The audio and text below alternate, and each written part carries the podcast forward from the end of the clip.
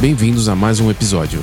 Esse é o podcast Produção Musical, um podcast do Grave Online. Hoje a gente vai falar sobre registro de música, cadastro de obra e o código ISRC. Registro de música, cadastro de obra e o código ISRC. Vou deixar um não bem grande aqui agora. Não, não são a mesma coisa. E esse podcast vai ajudar vocês a entenderem quais são essas diferenças. Primeiro, eu acho legal definir o que, que significam alguns termos. O primeiro é obra. O que é obra?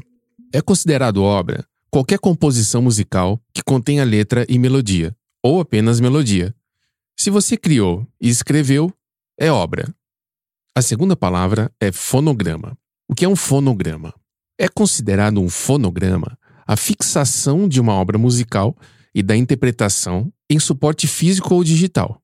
Ou seja, é a gravação da obra, que pode ser reproduzida depois.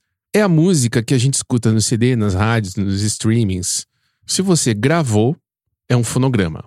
Então vamos lá, vamos falar primeiro do registro de música, ou registro de obra intelectual. Se você é o criador de uma obra intelectual, pode ser uma obra literária, artística, científica, ou qualquer espécie de criação intelectual você pode solicitar o registro para garantir maior segurança jurídica e assim facilitar ou evitar a resolução de conflitos judiciais e extrajudiciais futuros, através da certificação pública da sua declaração de autoria ou titularidade sobre a obra intelectual. É emitida e entregue ao requerente uma certidão que certifica e dá fé às principais informações legais assentadas no processo de registro referentes à obra intelectual.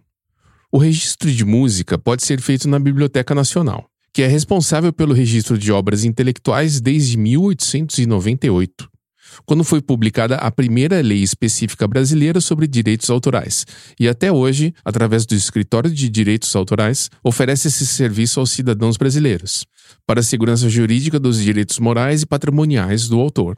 Fazendo o registro de uma obra intelectual na Biblioteca Nacional, há vários requisitos, que contribuem para uma forma segura de comprovar a autoria sobre a obra. Para fazer o registro de música, o autor precisa preencher o formulário de requerimento de registro, depois pagar o, o, a GRU e uma cópia física da obra musical, que deve ser, deve ser em folhas avulsas de papel A4. A letra e a partitura em folhas separadas. Para entender melhor como funciona o processo de registro de obra intelectual, acesse o site da Biblioteca Nacional. Agora que a gente já falou sobre o registro de música ou registro de obra intelectual, é muito importante a nomenclatura, tá? Agora a gente vai falar sobre cadastro de obra. É uma outra coisa. Vamos lá, o que é o cadastro de obra? O cadastro de obras feito nas organizações de gestão coletiva, ou como outros conhecem por associações de compositores, esse cadastro tem a finalidade de garantir que os rendimentos da execução pública, ou seja, os valores arrecadados de direitos autorais, sejam destinados aos autores da obra. Aqui, nesse cadastro, não é necessário o envio da letra, partitura ou da cifra. Para fazer o cadastro de uma obra, não é obrigatório ter o registro na Biblioteca Nacional mas eu recomendo que você também tenha esse registro. O cadastro de obras pode ser feito de duas maneiras. A primeira é quando o associado elege uma editora musical, que nesse caso é ela quem vai fazer o cadastro pelo titular. A segunda opção é o próprio titular fazer o cadastro em sua associação. Obras musicais e gravações sonoras que contenham obras musicais são duas coisas totalmente diferentes, com dois copyrights separados, pertencentes a dois indivíduos, embora não seja incomum uma mesma pessoa ser proprietária dos dois copyrights. O que leva a gente a falar da nossa última questão, o código ISRC. ISRC significa International Recording Security Code. Traduzindo, seria Código Internacional de Segurança de Gravação. O ISRC é o código do fonograma, que funciona em qualquer lugar do mundo e serve para identificar sua música. Ele é regulamentado pela Lei 4533 e tem seu uso obrigatório determinado para todas as produções fonográficas brasileiras. Ele é como se fosse o CPF daquela gravação. Serve para garantir os seus direitos autorais sobre a sua obra. Quando você viaja, a sua identificação é feita pelo seu passaporte, isso em qualquer país do mundo.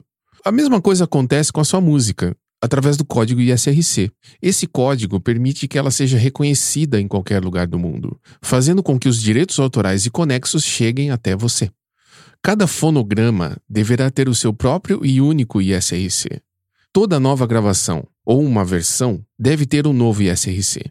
Não é permitida a reutilização de um ISRC anteriormente fixado para outra gravação. Uma única obra pode ser interpretada e gravada de formas diferentes. Analisa a seguinte situação. Uma única obra pode ser interpretada e gravada de formas diferentes e também gravada várias vezes. Por exemplo, quantas versões diferentes você já escutou de Garota de Ipanema ou Aquarela do Brasil? Para cada gravação é necessário fazer o cadastro de um novo fonograma, um novo código ISRC, pois se tratam de gravações diferentes. Entretanto, a obra é cadastrada apenas uma vez, pois a letra e a melodia permanecem as mesmas. Então agora eu vou fazer um resumão de tudo que a gente conversou. Registro de música ou registro de obra intelectual é um documento dizendo que você criou tal obra e que ela é sua. Se alguém plagiar sua música, você tem um documento provando que aquela criação é sua. O cadastro de obra serve para que a arrecadação feita pelo ECAD vá até a sua associação e de lá vá até você. Esse é o caminho que o dinheiro percorre. Então, para a arrecadação encontrar o seu criador, o criador da obra, você precisa fazer o cadastro da obra. Por exemplo, se a sua música for interpretada e tocada em um show ao vivo, através do cadastro de obra é que o valor arrecadado vai encontrar o caminho até o autor da obra. E finalmente, o ISRC, ele é atrelado ao fonograma. Ele vai identificar o seu fonograma e também vai garantir os seus direitos autorais sobre sua obra. Esse foi o Produção Musical de hoje. Um podcast do Grave Online. Obrigado por ouvir e até a próxima.